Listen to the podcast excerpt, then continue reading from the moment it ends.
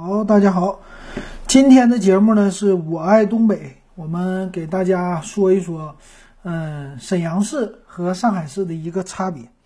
为什么说这话题呢？因为我最近这段时间哈做了个决定，我们是举家从上海搬回了沈阳。哎呀，这个做的是很重大的一个决定啊，嗯，挺挺不一样的哈，和别人正好相反。这算是什么呢？这算是那个叫什么“逃离北上广”啊？有这么一说。反正具体原因呢，也是因为孩子上学呀，什么家里边父母的这些事儿吧，就是想跟父母离得近一点，嗯，基本是这样情况哈。那这个事儿咱就不先说，咱们说一说我最近呢回来这，呃，八月份到现在两个月，两个月的时间呢就观察，呃，沈阳呢和上海，因为我在上海生活了十一年，十一年呢。可以说，中间回来的话，一年最多也就是两次啊，一般都是一次，就这样的时间哈。那离开沈阳呢，是有十六年了啊，就是出去上学开始啊，那个时候上学开始，一年回来也就是两三次这种的，能待的时间可能以前上学时间长一点哈，但是后来上班也是，呃，零六年初开始的，到现在也是。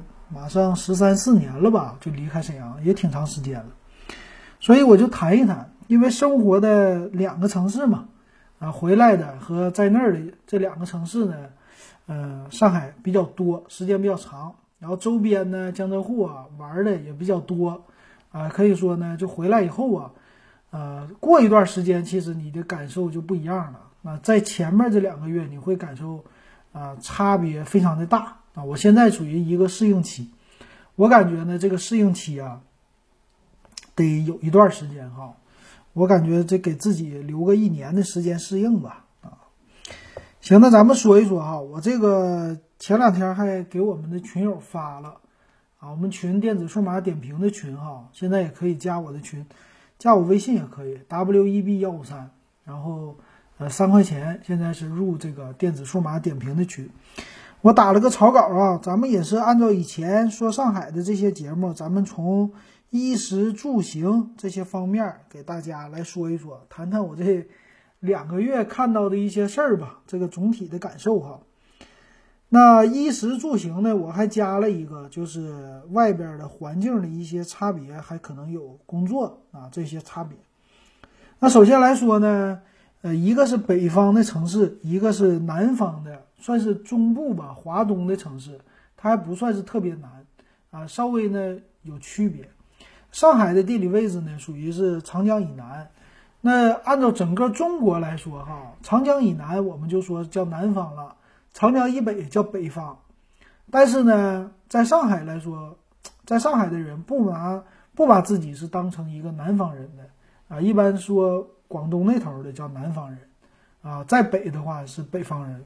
啊，这个稍微有一些不同。那咱们就来说一说这个城市的首先的一个变化哈。我觉得最大的一个差异呢，就是北方城市和南方城市的这个差别是什么呢？就是干燥的气候和湿润的气候，这个有很大的差别。那在那个上海呢，生活的这十几年的时间里吧，哈，你可以说基本上对一个城市的了解已经融入到你的生活当中了。虽然你不是一个就是土生土长的上海人，但是该去的商圈啊，该生活呀，基本上这十年的发展变化你也都看到了。那总体来说呢，在环境方面啊，肯定是呃上海的环境要优于沈阳的，这个是毋庸置疑的。那也也能看出来哈，上海是一个属于叫直辖市，呃直辖市呢和一个省会的差别也非常的大。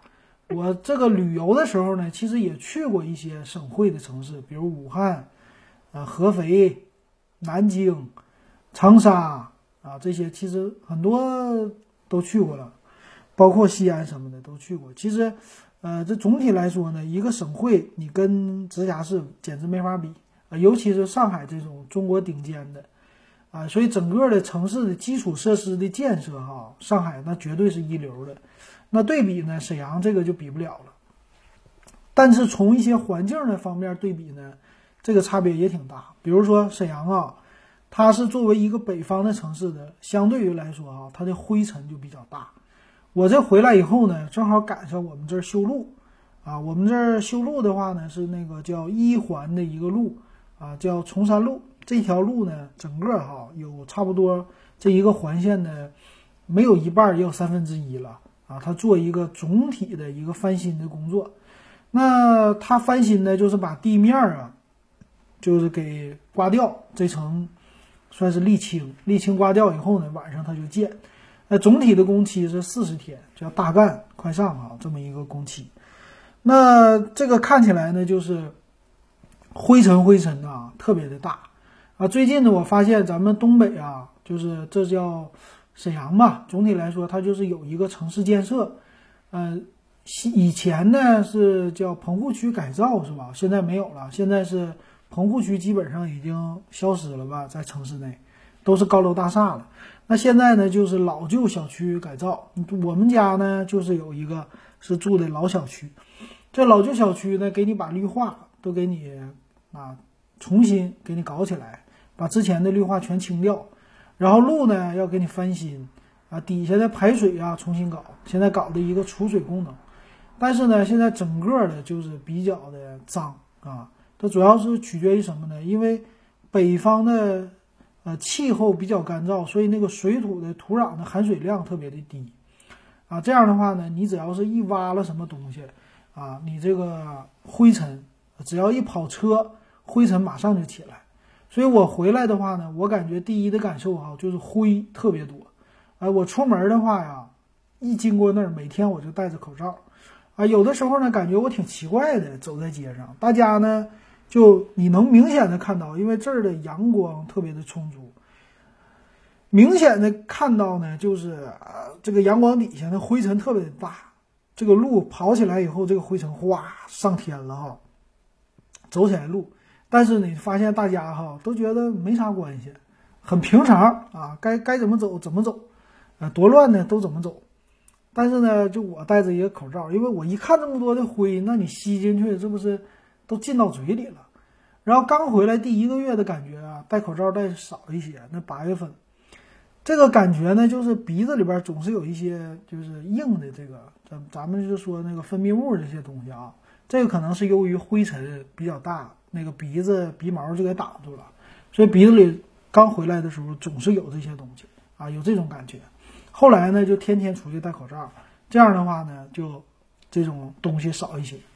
而且呢，好久没有体验到了。其实小小的时候，在沈阳住的时候有体会，好久没体验到，就是一出门回来，这嘴里都沙子，有尘土这种感觉啊，这嘴里能嚼出来一过去。哎呀，这个好久没遇到了。那你反观上海啊，反观上海的话，它呢就由于这个气候的原因，经常的下雨，经常阴天，所以它呢。土壤的含水量就特别的丰富啊，相对来说路就干净，灰尘也少。上海呢做工程其实也有啊，要是大型的，比如说他们建，啊当时的这个算是华夏的高架路吧，是是叫华夏的还是罗山路那附近？我以前在，呃，这算是几环呢？中环，中环的补的一个高架，那个高架建的时候路上也是啊特别的脏啊，比如说底下的路修的也不好。但是呢，起来的灰感觉没有像北方这么大啊！一过车一下，满天是那种灰啊。它只有一部分啊，相对于来说还是湿润的话，空气的含水度啊，或者说这个叫什么湿润的程度啊，湿度大的话，能把灰尘降下来。这个确实有这个原因的。像一般修路啊、挖什么挖路啊、挖坑啊这些的话，那基本上这个土都起不来灰啊，这是挺大的一个特色。然后，如果你要是春天来北方的话，北方的城市那灰就是满天沙尘，啊，这个灰确实也大哈。这是第一点不同的地方。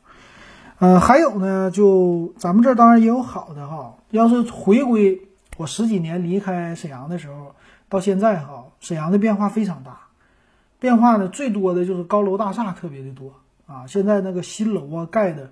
三十多层的楼，二十多层的楼太多了，满大街的都是高楼，不像以前了哈，以前的楼就六七层就不错了，能有八层楼就算是高的了，现在就完全的不同了，啊，满大街也都是高楼大厦了啊。总体来说，能看出来这十几年沈阳城市的一个发展确实发展的挺大啊，这个有区别啊。回来有的地方我都找不到了啊，有这种感觉。还有一点呢，就是北方的优势就是太阳足，哎，这个是南方比不了的。尤其是一些，呃，属于叫什么有回南天儿，或者说，呃，这个叫黄梅天儿这样的城市哈，江浙一带啊，属于华东啊，呃，这个叫什么江浙沪啊，这长三角、珠三角这一带啊，它基本上都是这样的天气。所以这个呢，北方一一大优势，我觉得这个日照特别的充足，心情回来特别的好啊，因为这个日照每天晒到太阳了，就感觉特别的舒服啊，每天都是阳光，这心情就是好。但是南方呢，你反观你现在今天十月二号十一这期间，那你能看出来，整个的上海就是阴雨连绵，要么呢就是晴，晴呢没有太阳，都是多云。反正呢，就是没太阳的这种天儿啊，这样的天儿其实过时间长了很难受的。所以呢，其实，在华东这样的城市啊，夜景的时候特别的好，但是白天过的，其实，呃，一年得有差不多一半就不是那么特别爽的啊，这一点不好。但是呢，有利于皮肤啊，这个女性的话应该比较喜欢。回来以后呢，我发现我们家这孩子上学啊，这边的学校是要求学生必须。下课以后全出去，啊，出去玩去，运动去，不许待在教室里。呃，所以呢，孩子呢晒的一个个都黑不溜秋的啊，特别的黑啊。这是北方日照太充足了，紫外线强烈的一个后果哈。你给他抹防晒也没有用。那到南方呢就不一样，南方小孩呢，上海小孩呢都挺白的啊。这为啥呢？因为日照没有那么大的一个紫外线啊，所以相对来说长得白。啊，这是气候决定的哈。你要到了云南，呢更是了啊，西藏更是了。所以这样的话，其实，嗯，学校我也看出来，学校的话，嗯，上海的学校呢，孩子下了课都不出去玩儿啊，操场去的少，有太阳的话就更不爱出去，天太热，呃，喜欢在教室里边，顶多在走廊玩儿，那这个区别也有的哈。那简单来说就这样，呃，还有一个好处吧。还有一个好处呢，就是，呃，这边的城市规模相对于来说比较的小，啊，不像上海的那个直辖市那么大，北上广深差不多都是这样的吧。深圳可能稍微好一点，呃，广州也稍微小一点哈。但是上海呢，你要出去玩什么的啊，开车至少两个小时你才出上海，啊，这两个小时你基本上什么也看不到，全是城市。但是呢，来了这儿以后回来，城市比较小了。我开出去一个小时，我基本上出了沈阳了。除了沈阳市之后呢，你出去就就有青山绿水了啊。夏天的时候啊，所以这个我开回家的时候，开我老丈人家走这个高速的时候，一个小时，哎，就能看到山树啊，就感觉这风景也挺好的啊，就这种感觉。其实这是也是城市稍微小一点的一个好的地方吧啊。这是一个城市的环境的。方面的一个差别，然后呢，我们就衣食住行简单的说一下了啊。我觉得从穿衣服上来说呢，差别不是那么特别的大，还是有一些差别的啊。这个差别呢，我觉得现在已经越来越小了啊。这个呢是跟现在的网络发达、信息发达是有关系的。那总体来说呢，年轻人穿的衣服啊，和上海那头的总体差距说的小，但是还是有差距。就是呢，敢不敢穿啊？因为南方越往南走，它的气候越好，那相对于来说穿的呢就更时尚一些。尤其上海这地方呢，就消费能力也高啊，大家呢建的品牌也多啊，相对于来说穿的啊就各个各种各样的，百花齐放这种感觉。但是到了沈阳呢，总体的感觉就是穿那个鲜艳的颜色的衣服的人少一些。比你比上海，啊，相对于来说，选择深色的衣服的人特别多，啊，深颜色，比如说咱们说黑色、蓝色、灰色不多哈，这样的啊颜色特别的多。尤其呢，我看到地上可能是街上接触那摆摊的卖衣服的，卖黑色全黑的，上下全黑，这样的衣服卖的挺多的啊。这个在上海来说，就算老年人穿全黑的衣服的不多哈。这个不知道为啥，这个沈阳这头，但是当然也有啊，穿穿那个全白的这样衣服的人也挺多的。反正就是黑白、灰啊，还有蓝什么这些搭配，但相对来说粉呢什么的少一点。还有我感觉呢，好像是我们这儿的花啊什么的，我去公园哈，这花儿什么的颜色都特别的艳啊，就是红就是真正的纯红，紫呢纯紫。纯纯绿绿的不是那种，呃，像南方一样，它就是翠绿翠绿的那种感觉，或者说，啊，看起来特别的鲜艳的色儿，特别的嫩的那种色儿啊。我们的颜色不是嫩的，我们的颜色就是特别的艳，特别的红啊。我看了这个公园的那些花了以后啊，我就明白了为什么啊，一出去东北的形象，就咱们说以前做棉袄啊，或者现在你去什么东北菜，你去吃饭。啊，这些形象都是喜欢那种翠花那种的哈，大红大绿、大紫什么的这些啊，确实有这种感觉，是真的就和你观察到的这些很像啊，这个花的感觉。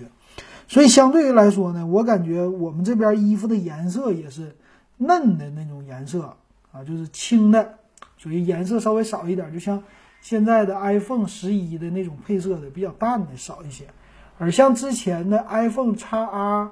那样的稍微深一点的就颜色的衣服稍微多一些，比如小孩穿的粉色也是特别的粉啊。这个当然不是所有人啊，但总体来说我能观察到的这颜色有一些区别。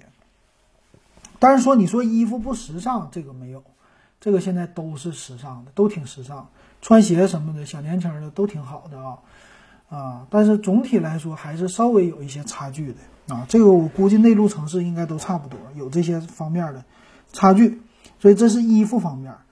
啊，食呢就吃的了，吃的这个绝对要优于上海的。啊，这个作为作为一个北方人来说，你回家的话，你肯定是你们家吃的是最好的，对吧？回到家乡了，这个没什么说的了。但是呢，也有一些自己的特色，北方的特色。北方特色呢，就是油特别的大。啊，炒菜的话，东北菜以油炸的为主，油炸过油的菜特别的多啊。你出去吃菜，现在是，就算你是蔬菜类的东西，你也是过油啊。它炒菜这样的话快，所以总体来说呢，你就吃的油进去的特别的多。然后呢，我们沈阳的烧烤特别的多，啤酒、烧烤啊。你出去的话，下饭店你吃烤肉啊。街边的烧烤啊，现在街边的烧烤少了，基本上都进店了。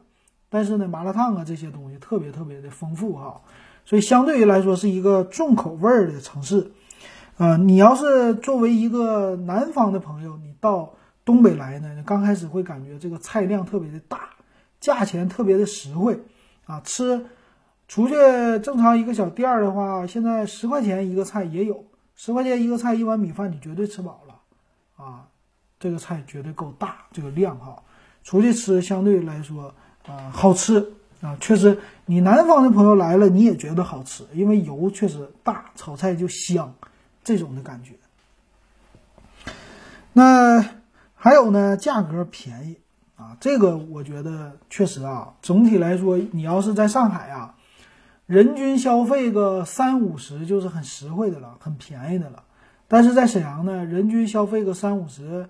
啊，就咱们正常出去下饭店哈，五十块钱你基本上已经是不能说是到顶吧，但是你日常家里边人消费，你像我们家本身吃的不是特别贵的这种东西，就家常菜啊，炒菜或者烤肉，你出去一家人五口人，我们正常吃就是花个一百六七啊，就多多说一百八，不到两百块，那正常吃。你要是一家五口，就是包括四个大人一个小孩儿。吃饱的情况下，你要花三百呀，你基本上你得去一个比较高级的餐厅。那这个在上海呢，你正常出去吃个东北菜，其实你不是说吃到特别撑，一家五口你吃个一百八，但是这个量特别的小，啊，这是这种感觉。然后你正常出去吃个两百多块钱，两三百也很正常。所以总体我感觉呢，高消费方面还是上海居多的，当然沈阳也有哈。但是总体来说，价位确实啊，物价低啊，这是沈阳的吃饭的一大好处。那你要是正常一家人吃饭，我觉得一个月一千五百块钱，你一家三口，包括出去吃，包括自己做，你已经非常的好了。但是在上海达不到，上海的话，你得预估到两千五吧？啊，这个我估计差不多两千五，两千五包括你去超市买东西，这些乱七八糟全算里，跟吃有关的得两千五啊，有的时候还得三千。这是我的一个居家的这种的感觉哈。还有呢，我最近还发现了，就是学校里边的食堂。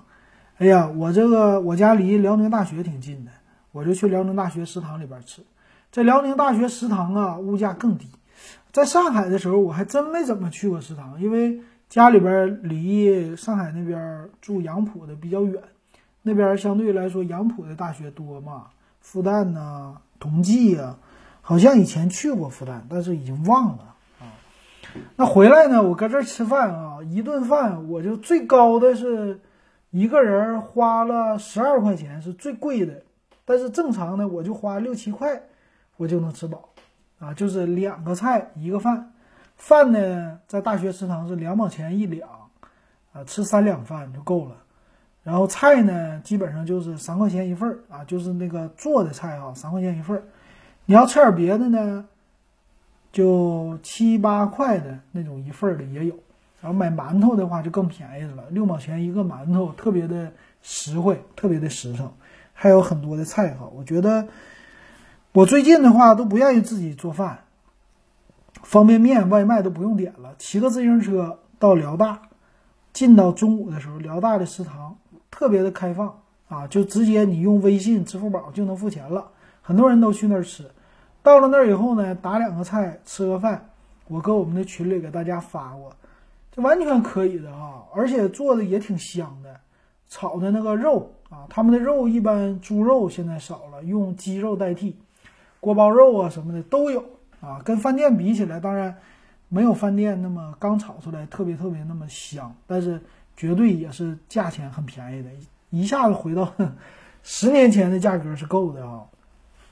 所以这样的话，你总体吃饭的消费特别的少。那这个是吃的啊，出去吃的也好。当然，南方的食物现在也有了，比如上海的外婆家啊这样的餐厅也有。啊，总体来说，那个价位就和上海差不太多了啊，这个就没什么太大的区别了。所以那儿呢，属于是中等消费，不能是高消费，偶尔去啊，不是经不是经常去，经常的呢还是。就你经常吃的东北菜这一个，你比如说今天咱们群里边那个大强，他吃了一个老盒饭，老饭盒，老饭盒是啥呢？这是沈阳特色呀。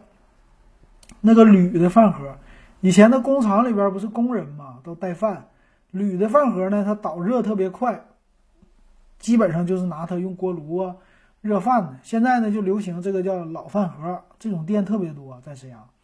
这一个呢，也就是十块钱一个啊，有菜有饭，给你放一一饭盒啊，那小饭盒也不小啊，哈，十块钱有时候十二，你基本上就吃饱了这一顿饭。你这在上海的话，吃一顿饭十二，呃，那最便宜的了啊。我以前吃那个，呃，这也是份儿饭，十二块钱，基本上就一个菜，一个菜就是番茄炒蛋盖浇饭。这种盖浇饭顶多给你个配个菜哈，没别的了。这十二块钱是最便宜的，那吃起来也能吃饱。但是总体的感觉呢，没有这时候吃的那个量大啊，这个量，嗯，稍微还是差了一个菜的量吧。嗯，这种感觉哈。所以吃饭作为一个北方人回来吃饭，那绝对是太好了哈。虽然偶尔也会想念上海的那个某些饭，但是呢，这个完全可以用北方菜代替了。啊，怎么吃怎么香，所以回来的话，吃这方面绝对是我得管住嘴，啊，就怕再增加体重。还好啊，最近这两个月回来，我管的还挺好的，因为我也被狗咬了，要忌口。这咬了的话，哎呀，这忌口刚结束，从八月二十三号开始，一直到九月二十七号还是二十八号，忌了三十五天的口。啊，这些肉什么的，除了猪肉能吃，其他都不能吃。哎呀，所以这样呢，没怎么胖。啊，到现在的话，我也运动，就回来体重没增加。啊，这一点上来说，吃的衣食住，下一个就是住。住的话呢，这是和上海我觉得最大的一个差异了。这个差异简直啊，这也是说回来的话，或者说离开这种一线城市的最大的一个好处，就是你能住一个比那儿大的房子了。这个房租的差异太太大了哈，你比如说在上海的时候，你正常就我们家那儿，啊，以前住那地方，你是一个三十多平的一室户的小房子，你现在的租金那是浦东的啊，不是浦西的，你一个月的租金轻松的话三千多块钱，三千五左右吧，这算是一个很合理的价格了，三千多块钱，如果你想住的便宜呢，你就合租，一个房间两千块。啊，就是和和别人合租的，两千块钱一个房间啊。你再往外走，你也差不多就是，呃，合租的话再低，你租的房子就我这便宜，那也是两千五左右。那你就离得远了啊，就和你工作的地方至少一个多小时以上的路程了啊，就这种区别。所以很多在上海打工的人呢，房租是他最大的一个压力啊，三千多现在很正常。但是回来以后呢，这沈阳的房租就便宜了啊。沈阳的房租呢，我是首次听说租房子是可以讲价的啊，可以降价。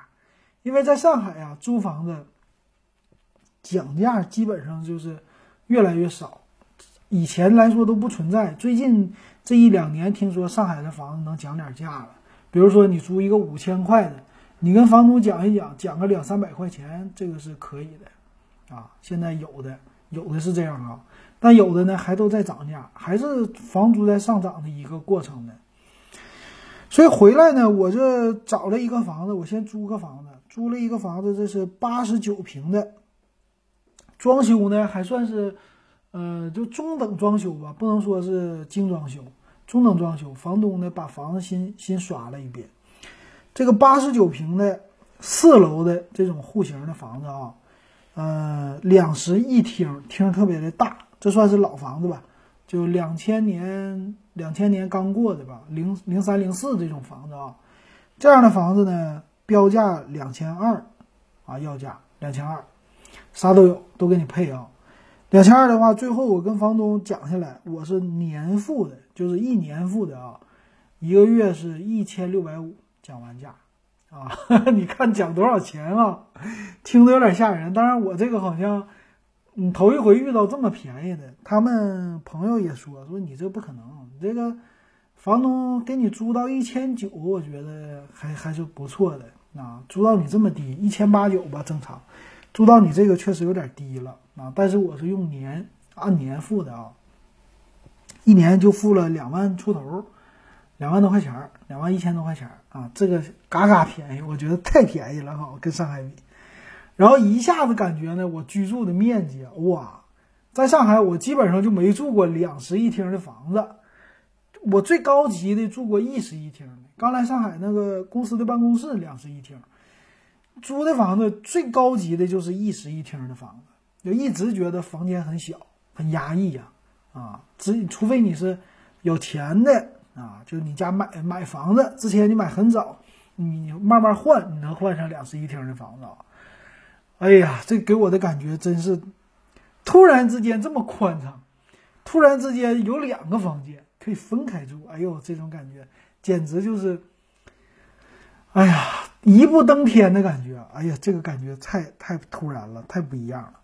然后上海呢，付租金的话都是押一付三。中介费应该一半吧，这儿中介费也是一半。上海是押一付三的感觉哈，那这儿呢就不不是了。这儿呢是北方的话有一个最大的区别，它一交采暖费，它要冬天呢要过冬。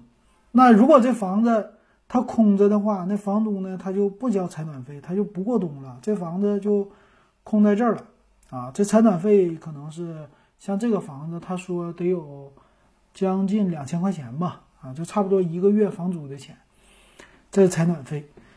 那这个采暖费呢？因为交这个的话，他就跟你押一付三，他怕你租房子你中间反悔啊，所以一般来说过冬的话都要求是半年一付房租啊，这个是最大的一个区别哈，不是押一付三。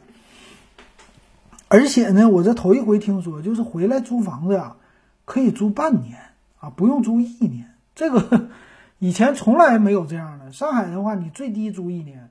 你要租半年的话，那除非你有什么变故，啊，你要是租三个月，那简直能被房东骂死，是吧？没有这么租房子的，你那个押金你也别想要回来。这儿呢太有意思了，可以就租半年，啊，不用租一年。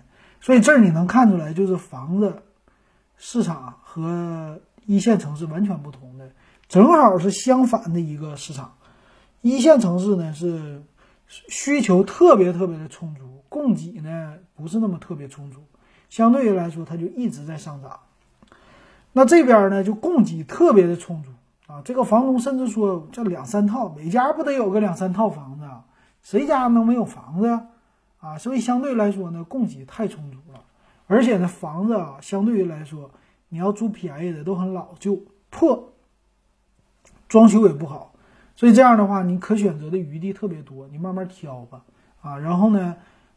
破一点的房子，你直接就可以跟他讲价。你，你大不了我就跟你讲价。我房子这么多，你不租我 OK，那我去看别人家。你要租的话，你就给我便宜，啊，就就是这样的情况哈。好一点的房子呢，房东当然也想租贵的，但是必须你得给我好好的养护房子。所以其实，在沈阳这边，我觉得租新房子出去，这个成本特别的高，啊，就是房东其实给你这个租金呢。真的，你要把我的房子给我造坏了，我这点租金根本就不够，就是修啊或者什么的，啊，就这样的这种折旧。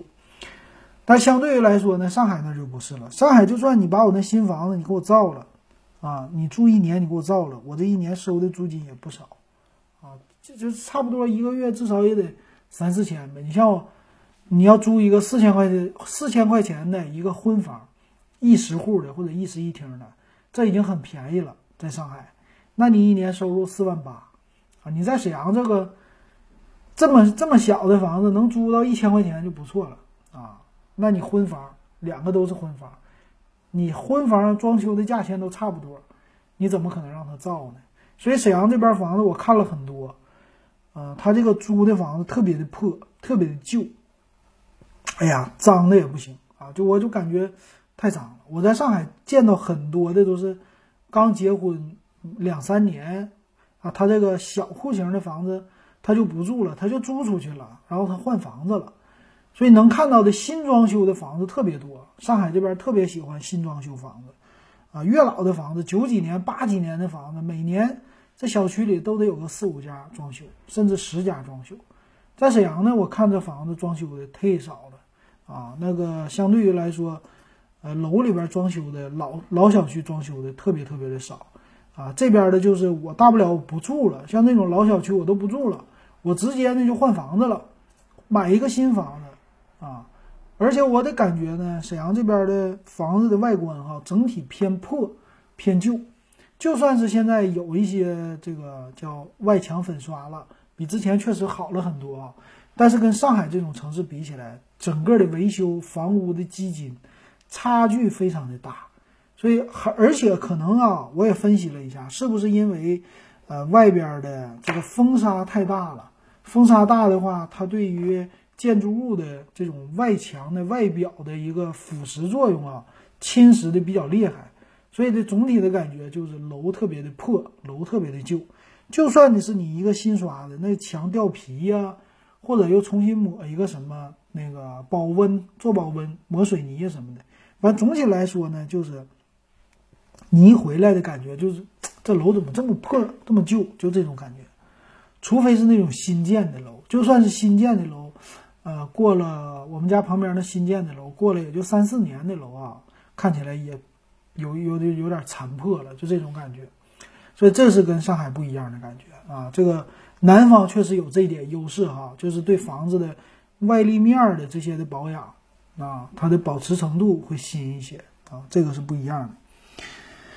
然后还有呢，这个住的就要提到了，就是我们这儿啊，现在有一个问题，就是停水停电的问题。这个呢，作为一个省会的城市，我觉得不应该。这个呢，我在上海啊，基本上很少停水停电，尤其是停电、停水呢，基本上老房子就是清洗水箱的时候会给你停水，而且这个是有提前通知的。平时呢是没有停水的，但是回来以后哈，我这两个月我遇到的我们家停水那简直太多了次数啊，这个不能说一个月一次吧，但一年得有几次没有问题了，十次甚至都有可能哈。这个当然，我现在这两个月经历的停水，我们我们家的话经历过两次吧，就老房子。我这边呢新租的也经历过一次了，停水停电。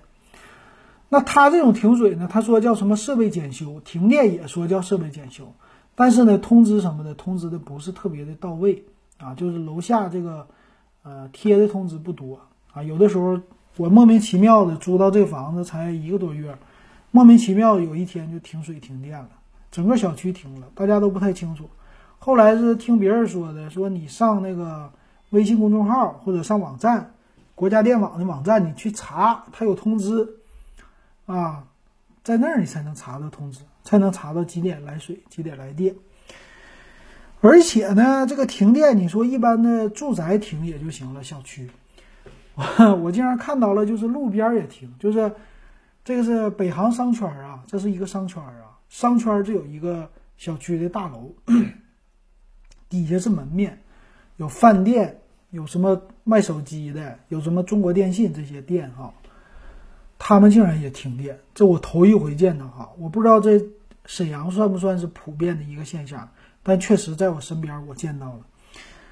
去那个小区呢，它是电梯房，他那个倒是贴通知了，他说。比如说九月多少号要停电，而且呢，这个停电特别的彻底哈，它是二十多层电梯房，告诉你了停电，包括电梯也给你停掉。然后那一天的时候，我正好从那儿路过，我当然知道他那电梯肯定得停了，但是我没想到的是，他的这个楼啊，它底下不是有群楼吗？群楼就是门面房，整个这个一片儿就是这一条街，整个的这个楼盘的群楼全停电了。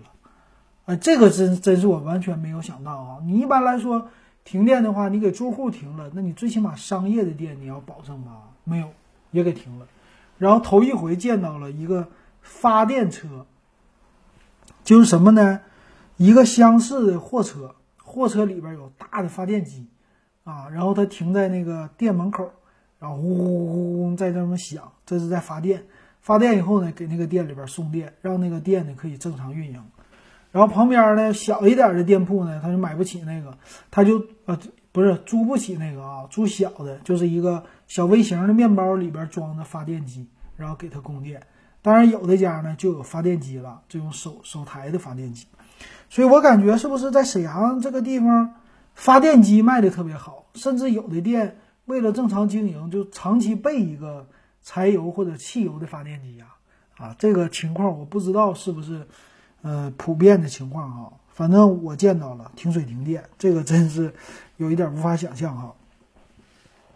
然后刚才说的房屋租金，其实房子的价格也不高，房子的价格跟这种一线城市比，我觉得年轻人呢奋斗个几年能买起一个自己的房子，就是呃入门级的房子三十万你能买到，三四十万的房子确实还有挺多的，这种老房子你别管它老不老，但是确实。能让你实现一个买房的梦，啊，这个从三四十万的房子到，呃，几百万的房子也很多，沈阳也有上千万房子，但是总体来说挂牌的现在一两百万的房子已经很多了，属于新楼盘，但是呢，三四十万这种老房子也很多，啊，就是说你可选择的房子特别的种类，特别特别的多，你要是不嫌弃的话，你想三十万的房子啊。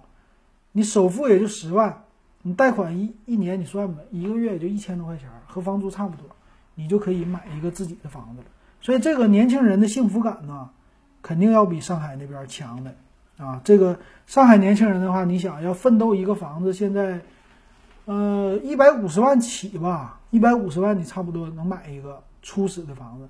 那首付三十多万，四十万，三十多吧，呃呃，首付得三四十、四十多了，三十多下不来，首付就得四五十万，对吧？你才能住买到一个那样的房子，而且特别破的，特别小的，你差不多就是三十平吧，三五一百一百五十万啊！你这样的话，年轻人要奋斗多久？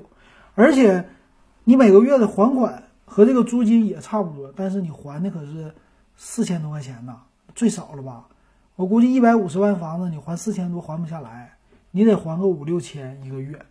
那这年轻人的压力就大了。你就算是你能挣钱，一个月你挣两万，再说你一个月挣两万的话，你还掉六千块，你一个月还剩一万四，你再加上别的花销，当然你剩下的钱确实比别人多哈，但是你的压力，你不敢辞职，对吧？你一个月挣两万的话，你就不敢那啥，而且一旦你的工资高了，你收入上去的话，你的支出马上就跟着上去。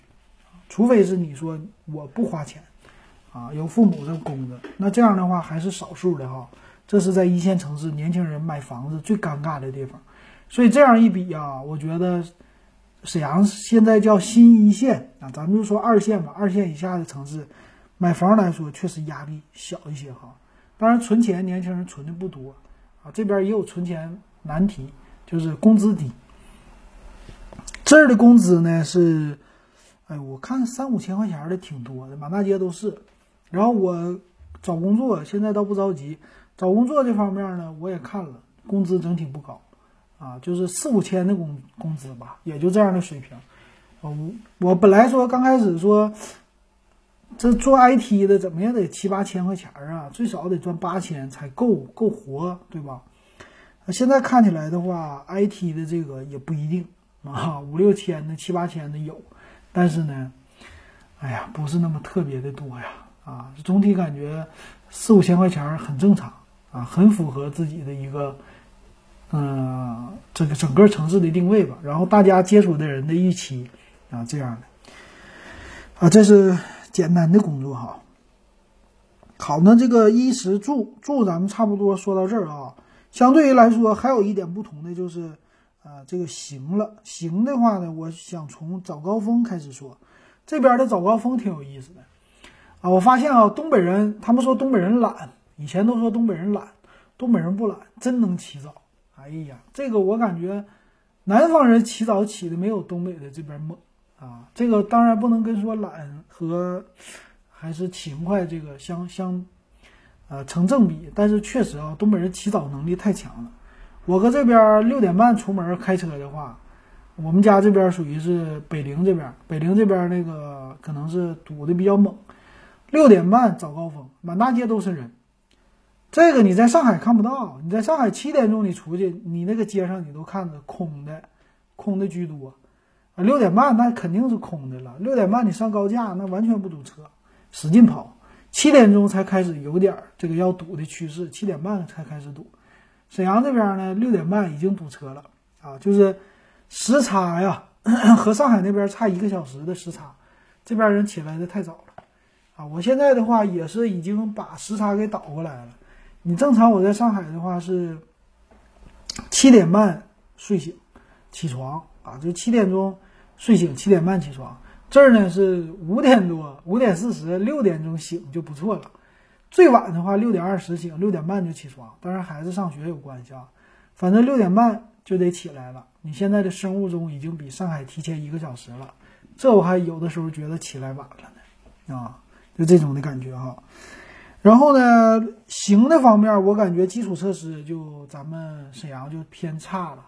沈阳呢，总体来说这个路面啊坑坑洼洼，尤其是我住的这个叫皇姑区。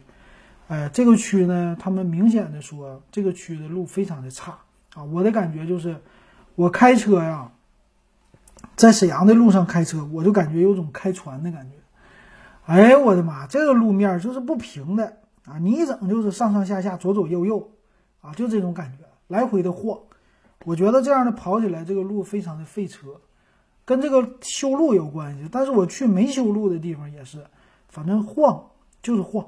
就这种感觉。然后在江浙沪那边呢，开车就没有这种感觉，路面设施特别的好。上海这边的路面，你包括其实上海到边界了，嘉定啊什么的路面都不咋地，但是呢，到了什么旁边的什么太仓啊，跟上海接壤的这些城市，那路面相当的好。所以总体来说，整个的开起来开车的品质的感觉特别的平坦，特别的舒服。就算是有一些坑洼啊，这种高低不平的，也是属于是偏外外的啊，郊区的这种的啊。那个时候我感觉我在上海开一些水泥的路面啊，龙东龙东大道这种水泥路面的时候，我会觉得车子咯噔咯噔咯噔咯噔这种感觉，我都觉得路很不好了。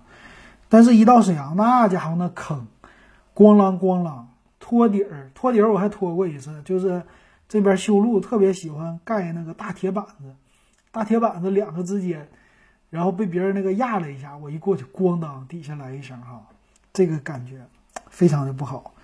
然后呢，就是开车这方面呢是有好的有不好的，不好的都是跟开汽车有关系的啊。好一点的呢，跟骑自行车有关系的。这个不好的地方呢，就是整个路面的交通特别的乱。因为上海呀，现在这两年他特意的做了一个交通的大整治，已经坚持两年了。这两年呢，交通的整治罚款罚的特别的严重。以前呢，上海交通也很乱七八糟，但是呢，自从这交通整治以后啊，罚钱了，压实线罚钱。呃，乱超车罚钱。今年呢，整治的自行车特别多，自行车、电动车乱走路也罚钱啊，所以大家都特别的规矩了。我感觉，骑着自行车呢，特别的小心，看着路口有没有警察。骑自行车别闯红灯，闯了红灯你就交钱吧，二十三十还有五十，反正你就交。逆行，警察也搁那拦着你。所以这一回来啊，我就有点不适应的是，人车混行。啊，你正着骑、反着骑都行，而且呢，这个人行的汽车的自行车道也要分地方，有的路呢就没有自行车道，或者少一些哈。反正总体来说就是乱七八糟啊，就这种感觉。哎，这个差距就是一下子的差距，可能转换不过来，慢慢的呢，我可能会适应。然后这样的话呢，路上的相对于来说有一些基础设施，呃，这个路面的设施的整个的你能看出来它的。效率也稍微比上海低很多。比如说，最近我们看我这儿修路，修路的话，它是主干道的路哈。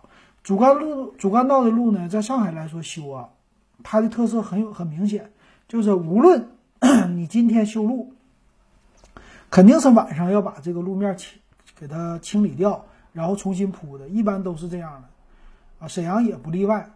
但是呢，上海有一个特色，就是铺完了以后啊。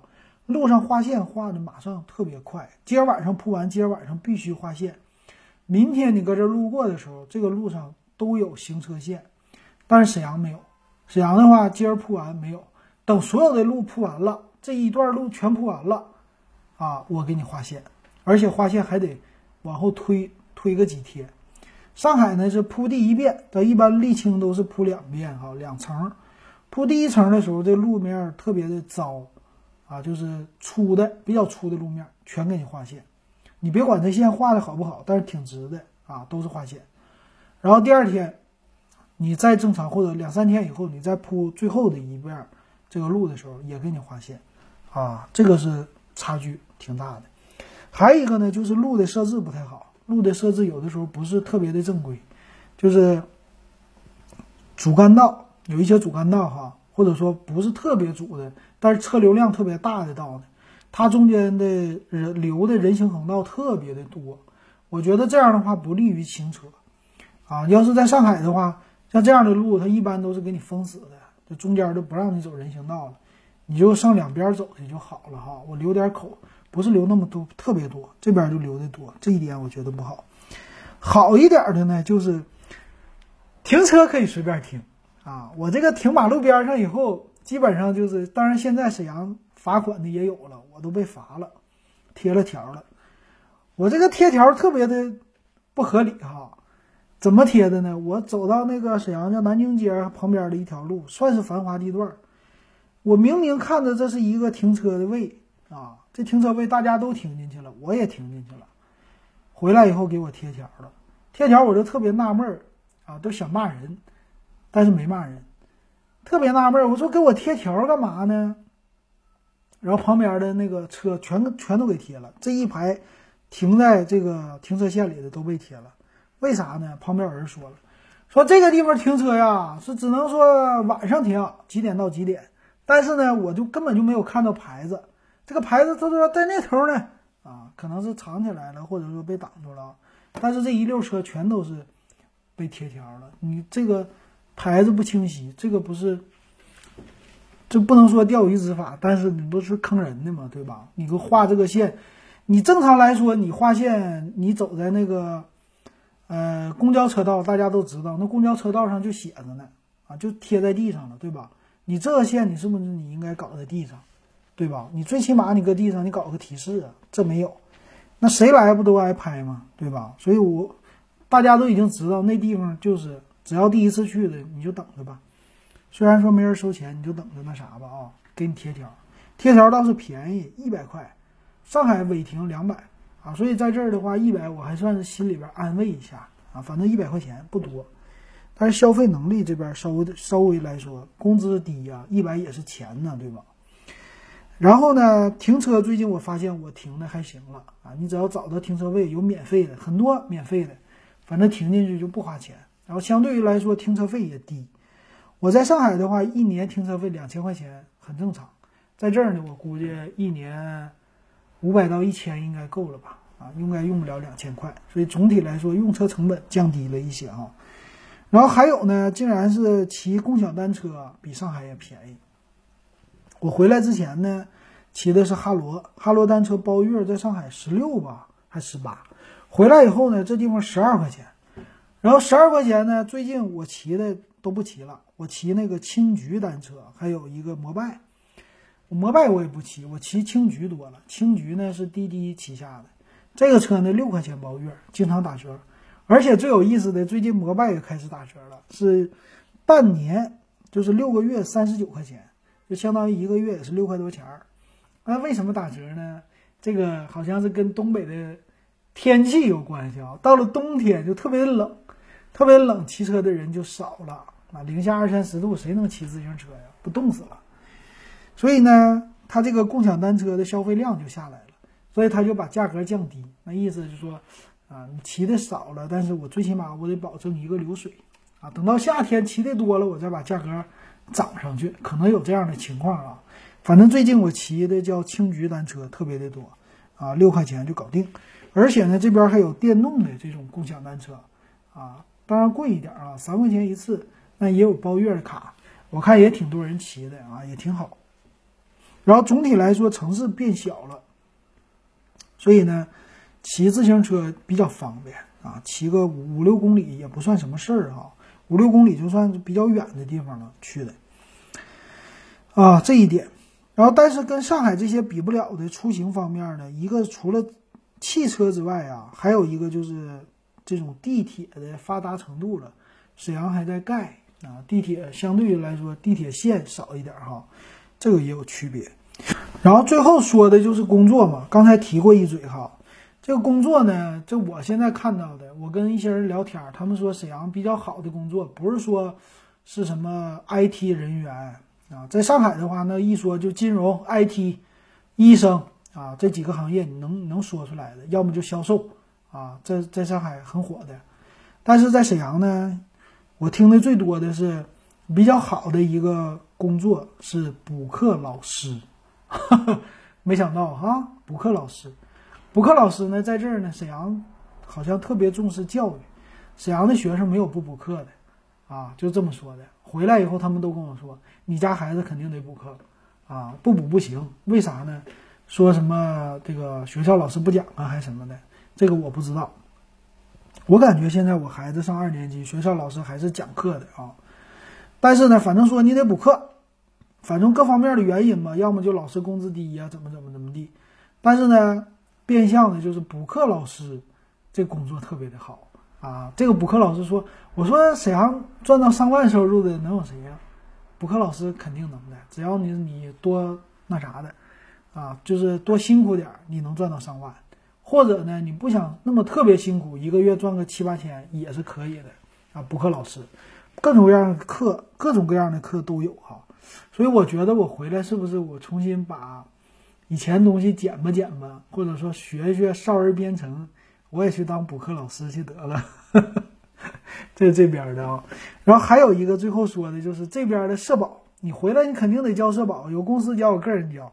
那天我去问了一下，个人交呢还可以分开交，就是医疗的社保和养老的保险这两个可以分开。这我也头一回听说。我在上海那阵儿交的时候都是合在一起，自己自己交也是合在一起交哈，一千多块钱，将近两千了。这儿呢分开交，这儿呢单独交医保，每个月三百多块钱，你就可以交医保，你就享受正常的居民的保险了。这个也挺有意思的啊，当然也有年交的，一年五百多块钱，挺好玩。可能之前了解上海了解的不多哈，那基本上就是我大概的把我的一些感受给大家说了哈。